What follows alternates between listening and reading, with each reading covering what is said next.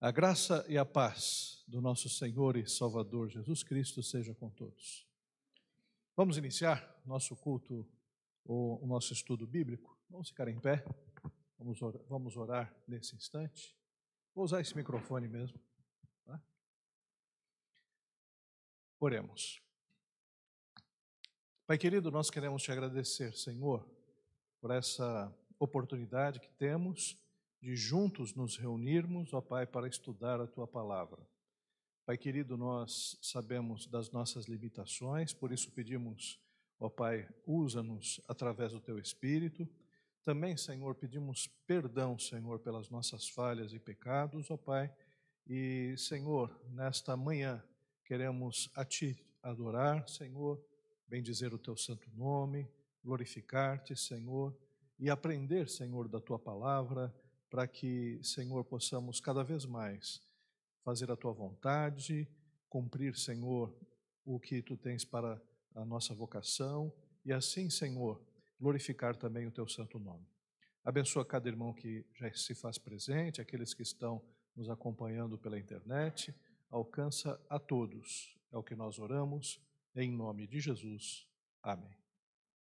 Pode sentar, meus irmãos, irmãs. Já posso dar um aviso para vocês. Vocês já devem saber né, que em São Bernardo do Campo o uso da máscara agora já está liberado, né? Ah, a gente está liberado do uso da máscara. É, então, quem quiser usar a máscara pode usar, quem não quiser, fique à vontade também, tá bom? Isso fica a critério de cada um.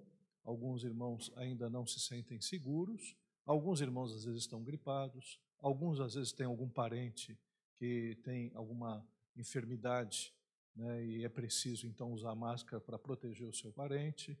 E outros, às vezes, acham que não, ainda tem uma mortalidade é, significativa de pessoas, algumas pessoas estão sendo internadas, então vou usar a máscara.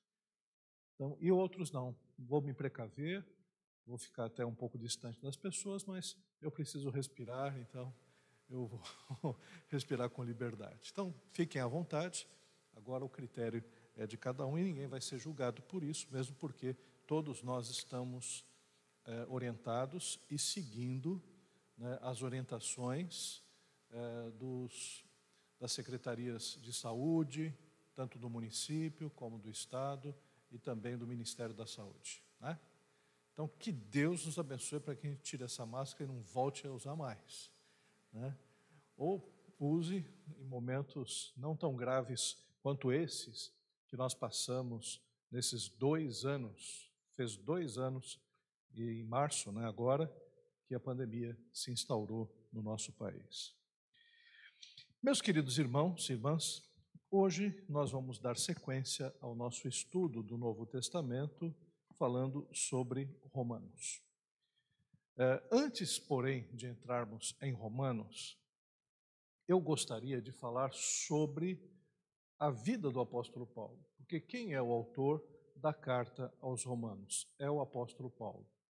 Então hoje nós vamos dar uma biografia do apóstolo Paulo para que a gente possa depois falar sobre Romanos. Então é possível que hoje a gente nem entre propriamente em Romanos, mas que a gente fale é, da vida do apóstolo Paulo como um todo. Mas vamos ler o prólogo de Romanos. Romanos capítulo 1, do versículo 1 ao 7, que diz assim: Paulo, servo de Jesus Cristo, chamado para ser apóstolo, separado para o evangelho de Deus, o qual foi por Deus outrora prometido por intermédio dos seus profetas nas sagradas escrituras, com respeito a seu filho, o qual, segundo a carne, veio da descendência de Davi e foi designado Filho de Deus, com poder, segundo o Espírito de Santidade, pela ressurreição dos mortos, a saber, Jesus Cristo, o nosso Senhor. Por intermédio de quem vivemos, a receber, viemos a receber a graça e apostolado por amor do seu nome, para obediência por fé entre todos os gentios, de cujo número sois também vós, chamados para serdes de Jesus Cristo, a todos os amados de Deus, que estáis em Roma, chamados para ser de santos, graça a vós outros e paz da parte de Deus, nosso Pai e do Senhor Jesus Cristo. Meus queridos irmãos e irmãs, é, agora nós estamos trabalhando um outro gênero literário. Então, Mateus, Marcos, Lucas e João é o gênero dos evangelhos, uma história que é contada com o objetivo de apresentar a salvação de Jesus Cristo e o seu reino. Então, os evangelhos não são biografias, tanto é que não cobrem a vida de Jesus eh, desde o nascimento até a morte em todos os seus detalhes, apenas os principais, com o objetivo de apresentar o evangelho às pessoas.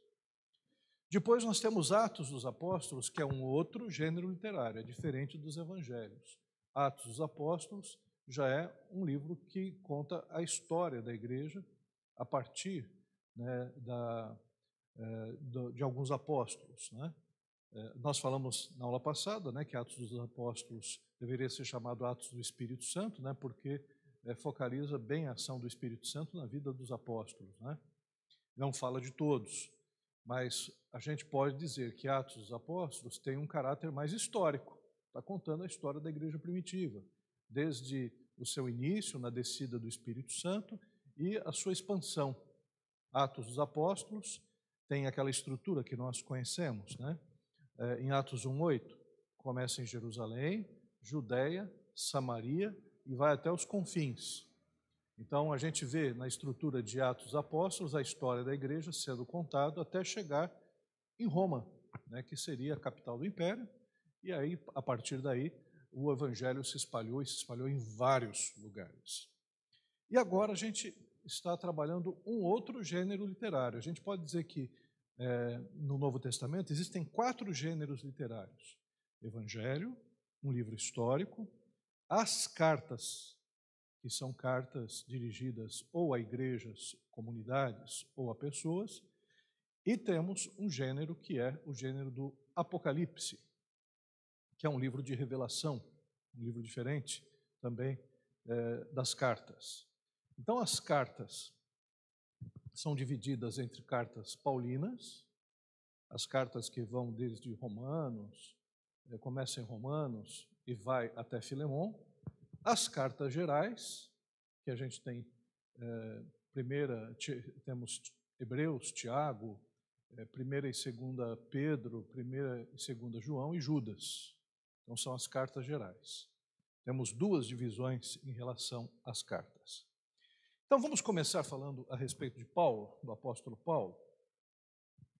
É, o apóstolo Paulo, depois eu passo esse material para vocês, tá, irmãos? Hoje, talvez haja uma interrupção no fornecimento de luz. A Inel mandou uma cartinha para a gente dizendo que não teria luz um período agora da manhã. Então, possivelmente vai cortar a luz daqui a pouco. Né? Mas a gente faz o culto acústico, o pessoal do louvor também está preparado aí, qualquer coisa para a gente fazer o culto sem a necessidade de microfones e de som. Mas, em relação ao apóstolo Paulo, eu vou passar primeiramente uma cronologia e a gente vai até estudar um pouco as etapas ministeriais de Paulo para a gente entender o quanto foi, ele foi usado. Né? O nascimento do apóstolo Paulo, alguns entendem que foi por volta é, do ano 1 depois de Cristo, por volta do ano 1 depois de Cristo. O apóstolo Paulo, ele teve a sua conversão por volta do ano 33 a 34. 33 a 34. É, o apóstolo Paulo ele possivelmente era membro do Sinédrio. E como é que a gente sabe isso? É, o apóstolo Paulo ele se apresenta como fariseu de fariseus, quer dizer, ele era de um, de um grupo religioso, uma facção do judaísmo, que era o farisaísmo. É, e entre os fariseus, ele mesmo fala, em 2 Coríntios, ele diz: Eu sou fariseu de fariseus, quer dizer, eu sou é, da facção dos fariseus, filho de fariseu. Né? E existiam outras facções, existiam os saduceus, existiam os essênios, existiam os zelotes, eram espécies de partidos religiosos políticos em Israel, né? em Jerusalém. E o apóstolo Paulo pertencia a um deles, aos fariseus. Então, por volta de 33 a 34 anos, foi a sua conversão. Ele, que era membro dos fariseus, possivelmente membro do Sinédrio, como é que a gente sabe isso? Eu estava aí a explicar isso. Quando, é, quando foi morto o Estevão, isso no capítulo 7, 6 ou 7 é, de, aliás, 7 ou 8 de Atos, tem a escolha de Estevão como diácono, e logo em seguida, capítulo 8, é, Estevão está pregando para o pessoal de Jerusalém. Está pregando, e o pessoal é, que está ali, os judeus, ficam com raiva dele e começam a apedrejar Estevão. E o texto diz que Paulo estava lá. E ele consentia, ele votava pela, pelo apedrejamento de eh, Estevão. Então, esse votava, alguns acreditam que ele está relacionado com o sinédrio. O que, que era o sinédrio? O sinédrio era uma espécie de senado, ou câmara, né, eh, em Jerusalém, em que a lei era eh, os, as pessoas eram julgadas segundo a lei de Moisés. Então, dentro do sinédrio havia 30% de fariseus, um terço, né? um terço de fariseus, um terço de saduceus e um terço de pessoas que não eram alinhadas a nenhum desses grupos. Então, muitos acreditam que Paulo ele era membro do sinédrio por causa de consentir no apedrejamento de Estevão. E quando Paulo ele foi se converteu, ele foi apresentado ao sinédrio. Né? Quando ele foi preso, porque agora ele era cristão, então uh, ele estava ali no sinédrio, todos estavam discutindo sobre a prisão de Paulo, ele diz: Olha, eu sou fariseu de fariseus, é pela ressurreição que eu estou sendo preso aqui. Né? Os fariseus acreditavam na ressurreição, os saduceus não. Então a gente percebe que até houve até uma confusão entre saduceus e, e fariseus dentro do sinédrio em relação a Paulo, e mostrando que Paulo conhecia muito bem aquele ambiente do sinédrio, conhecia muito bem é, aqueles é, aqueles partidos políticos, né? Então, Paulo se converteu por volta do ano 33 a 34. No ano 45, ele visita a Jerusalém, na época em que Jerusalém estava passando já uma grande fome. Tanto é que ele pede ofertas para as igrejas, para a igreja de Jerusalém. É, então, Paulo teve o período da conversão, ficou cerca de 12 a 13 anos é, aprendendo. Né? Ele não iniciou, in, não iniciou rapidamente o ministério. Ele se converteu, depois ele ficou meio que no ostracismo, ficou meio escondido, digamos assim, por conta é, até de ter sido perseguidor dos cristãos, ele fica alguns anos né? E esses anos, acredita-se que ele estava estudando a palavra, ele que era fariseu de fariseus, ele precisava agora conhecer o Evangelho, ele precisava se aprofundar no Evangelho, teve revelações diretas de Cristo Jesus. Quando uh, ele escreve sobre a ceia, ele diz: Eu recebi diretamente do Senhor aquilo que eu vou passar para vocês a respeito da ceia. Então, ele recebeu algumas informações diretas do Senhor para depois, somente por volta do ano 46, ele começar a sua primeira viagem missionária. Então, a primeira viagem missionária foi por volta de 46, 48. Então, são 12, 13 anos de diferença. Depois, no ano 49, existe o Concílio de Jerusalém. Ele volta da primeira viagem missionária, a igreja se reúne para discutir uma questão acerca da igreja. Aqueles que não eram judeus deveriam se circuncidar? Deveriam ter os mesmos hábitos judeus? O Concílio de Jerusalém diz que não. Tiago, irmão de Jesus, estava nesse concílio, falou que não. Pedro também falou que não. E Paulo ficou mais sossegado, porque Paulo estava pregando aos gentios e ele chegava e dizia exatamente isso, que os gentios não precisavam seguir os hábitos dos judeus. Né? Então, esse foi o concílio de Jerusalém no ano 49. Do ano 49 ao 52, segunda viagem missionária. Primeira viagem missionária foi com uma equipe que era Barnabé e João Marcos. Na segunda viagem missionária, a equipe do Paulo era Paulo, Silas, Timóteo, Lucas, que formavam essa segunda equipe. Então, do 49 ao 52, segunda viagem missionária. Depois do 52 ao 56, terceira viagem missionária. E nessa terceira viagem missionária, já na segunda, o apóstolo Paulo já tinha alcançado a Europa. E na terceira, ele consolidou, indo nas regiões é, da Grécia, Atenas e outras, outros lugares também da Europa. No ano 56 ao 57, Paulo volta da terceira viagem missionária, vai adorar em Jerusalém. Em Jerusalém, o Paulo é reconhecido. Paulo é reconhecido como uma espécie de traidor agora dos judeus, porque se bandeou para os lados dos cristãos. Alguém reconheceu a Paulo e acusou o apóstolo Paulo de, na hora da adoração no templo, ele era judeu, introduzir um gentil no templo, que era uma coisa terrível para os judeus. E aí Paulo foi preso. Nessa primeira prisão do apóstolo Paulo, ele ficou em Jerusalém e o pessoal queria matar o apóstolo Paulo. Então, o próprio governo lá de Jerusalém falou: manda ele para Cesareia. E ele ficou em Cesareia. Cesareia ficava na Palestina ainda. E em Cesareia ele ficou dois anos. Dois anos preso. É, tentou, por todo jeito, é, sair da cadeia, fez a sua defesa. Tanto é que em Atos dos Apóstolos você vai ver que o apóstolo Paulo faz, tem três relatos da conversão dele. O da conversão, propriamente, em em Atos capítulo 9.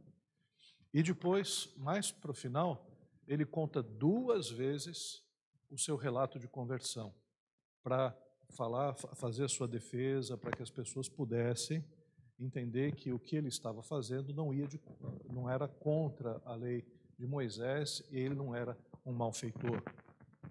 Então essa foi a prisão em Paulo. E Paulo ficou dois anos e o texto é interessante, que diz o seguinte, que o pessoal estava segurando o apóstolo Paulo na cadeia porque queria dinheiro. Como ele não soltou dinheiro, como ele não pagou né, aquela, o pessoal que queria né, dinheiro, estava pedindo um suborno, né, ele ficou dois anos.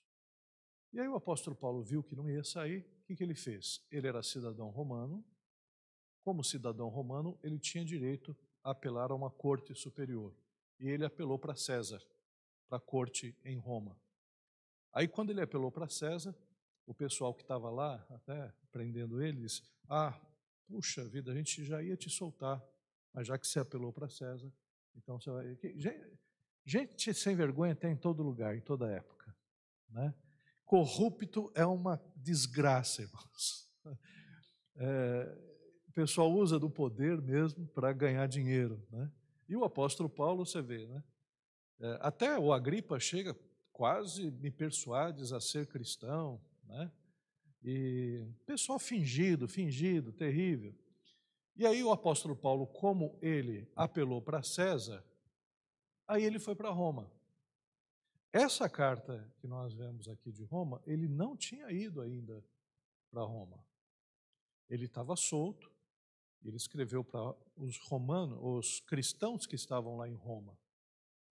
Agora, né, depois da terceira viagem missionária, é, que, depois da prisão dele em Jerusalém, depois em Cesareia, ele apela então para Roma e vai para Roma. E tudo isso era propósito de Deus. Mesmo o próprio apóstolo Paulo, ele dizia que quando ele foi para Roma, ele pôde pregar para a casa de César, né? É, para os soldados, né? que, e também para as pessoas que eram romanas né? e, e ouviram o evangelho. Nessa primeira viagem a Roma, então Paulo vai para Roma, uma viagem turbulenta, é navio que, é, que naufraga. Né? Depois Paulo vai para a ilha de Malta, é picado por uma víbora. O pessoal diz: ah, esse aí é azarado mesmo, esse sujeito. Viu? Ele saiu do, do, do naufrágio e é picado por uma víbora. Não aconteceu nada com ele, o veneno não, não foi para diante, miraculosamente ele foi, é, ele foi curado, né? quer dizer, nem desenvolveu né, a doença, do, nem foi envenenado. E, e o apóstolo Paulo chega finalmente a Roma. Em Roma, ele fica ali preso numa casa. Numa casa, é, prisão domiciliar. Eu acho que ele não tinha né, tornozeleira naquela época, né? Porque tornozeleira é para prisão domiciliar, né? Então não tinha tornozeleira eletrônica, mas ele estava numa prisão domiciliar. E nessa prisão domiciliar recebia todo mundo, recebia os irmãos, o pessoal ia até ele, visitava, eh, ele mandava eh, cartas para outras igrejas ali, aproveitou aquele momento que ele estava em Roma para escrever, para orientar as igrejas, que não eram grandes. Né? A gente pensa, pensa ah, a igreja em Roma, deve ser grande a igreja em Roma. Nada. Era um grupo de pessoas. Se reuniam nas casas. Não tinham nem templo ainda. O primeiro templo uh, que o pessoal distingue na história do cristianismo, se eu não me engano, foi um templo em Atenas. Uh, era um templo pequeniníssimo. O templo era mais ou menos do tamanho aqui desse púlpito. Havia um desenho de um pastor de ovelhas no, na parede. Primeiro templo que acharam dos cristãos. Era por volta do ano 100. Olha, do ano 100 depois de Cristo é que acharam um templo. Os templos, eles vão começar a surgir bastante a partir do momento em que o cristianismo deixa de ser perseguido pelos romanos, por volta do ano 300. 311, os, os romanos não perseguem mais os cristãos, e aí começa os templos suntuosos, grandes templos sendo construídos. Por exemplo, a mãe de Constantino, em cada lugar importante lá de Jerusalém, vai construir um templo. Então, o templo da Anunciação, quando Gabriel anuncia é, o nascimento de Jesus para Maria, é, o, o templo do, do sepulcro, do Santo Sepulcro. Então, vão achar que Jesus Cristo foi, é, foi sepultado em algum lugar lá em Jerusalém, vão construir um templo. Tá até lá, hoje, até, até lá tá esse templo do Santo Sepulcro que depois os historiadores descobriram que Jesus Cristo não foi sepultado lá. E tem um outro local que tem um templo, tem um local que um sepulcro que acharam, que aí parece que nesse local teria sido o local em que Jesus Cristo foi sepultado. Então os católicos vão lá no templo do Santo Sepulcro, os protestantes vão tudo nesse outro lugar, né, para visitar né, o sepulcro que acreditam que Jesus Cristo foi sepultado. Mas, na verdade, ninguém sabe. Ninguém sabe. Então, em cada lugar, é, por exemplo, acredita-se que Jesus Cristo foi, é, falou num monte ali, que foi o Monte das Bem-aventuranças. Construíram um templo do, das Bem-aventuranças. É, também o, o, local onde Jesus Cristo teria sido o momento da transfiguração. Então, fizeram um templo da transfiguração. Então, lá em Jerusalém e lá na Palestina, cheio de templos, na Galiléia, em vários lugares, né, cheio de templos, mas isso aconteceu só depois de Constantino. Então, essas cartas que vocês estão vendo aqui foram para igrejas que se reuniam nas casas. Na casa de tal irmão, na casa de tal pessoa.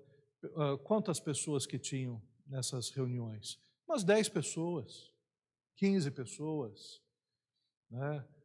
A gente vê até o nome dessas pessoas, porque o apóstolo Paulo, nas cartas dele, ele escreve o nome das pessoas, né, saudando no final das cartas as pessoas. Eram grupos pequenos, 15, 20 pessoas é que se reuniam nessas casas. Então, o apóstolo Paulo estava preso lá em Roma, depois ele foi solto. E acredita-se que nessa soltura dele, ele teria feito uma quarta viagem missionária, indo para Espanha, Creta, Macedônia e Acaia. Então a gente consegue mais ou menos ver, não, não mais em Atos dos Apóstolos, porque Atos dos Apóstolos vai até a primeira viagem missionária. Aliás, a primeira prisão em Roma. Então, na primeira prisão em Roma, termina Atos dos Apóstolos, em Atos capítulo 28. Aí depois, Paulo ainda vai para a Espanha e Paulo vai ser preso numa segunda oportunidade. Nessa segunda oportunidade, é a segunda prisão de Paulo em Roma. Vamos ver o que acontece nessa segunda prisão em Roma.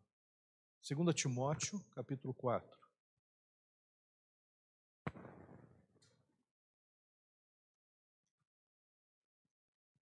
Esse é um texto muito, muito, muito conhecido. A gente prega em velório. Então, provavelmente, quando você partir dessa para o céu, alguém vai lembrar desse texto. Alguém vai escrever no Facebook da época. Eu não sei se vai ter Facebook até lá, né? A coisa muda tão rapidamente. Mas 2 Timóteo capítulo 4, versículo é, 6 diz assim: Quanto a mim, estou sendo já oferecido por sacrifício, e o tempo da minha partida é chegado. Combati o bom combate, completei a carreira, guardei a fé. Já agora a coroa da justiça me está guardada, a qual o Senhor, reto juiz, me dará naquele dia, e não somente a mim, mas também a todos quanto amam a sua vinda. Então, aqui é a última prisão do Paulo. Paulo já percebeu que a coisa já não tem mais solução. Ele mesmo até depois se queixa. No versículo 16, olha, tá, ele diz assim: Na minha primeira defesa, ninguém foi a meu favor. Antes, todos me abandonaram.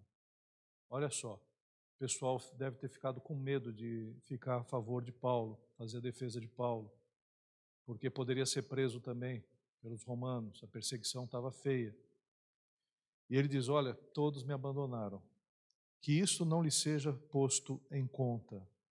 Mas o Senhor me assistiu e me revestiu de forças para que, por meu intermédio, a pregação fosse plenamente cumprida e todos os gentios a ouvissem.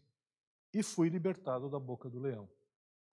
Essa primeira defesa deve ter acontecido ainda nessa segunda prisão. Ele fez a primeira defesa.